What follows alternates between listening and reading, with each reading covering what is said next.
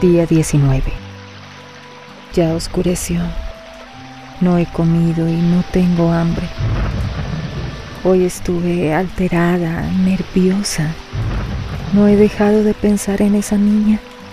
Hasta tuve que bloquear con una manta la corriente de aire contaminado que entraba por debajo de mi puerta. Ese mismo aire que causó su enfermedad.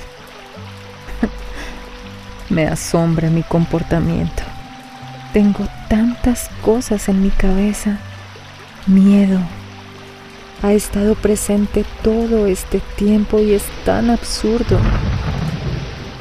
He comenzado a comprender cómo funciona. Mi mente crea una tragedia para el mañana, me introduce en ella y me convence de que ocurrirá, haciéndome prisionera de esa irrealidad. Y digo que es absurdo porque desde que inicia el día hasta que llega la noche, estoy expuesta a cientos de riesgos inherentes a la vida misma que yo no puedo controlar. Y no hablo de ser prudente o no, eso es algo en lo que interviene la conciencia. Hablo de que día a día soy librada de peligros aún sin darme cuenta de que existen.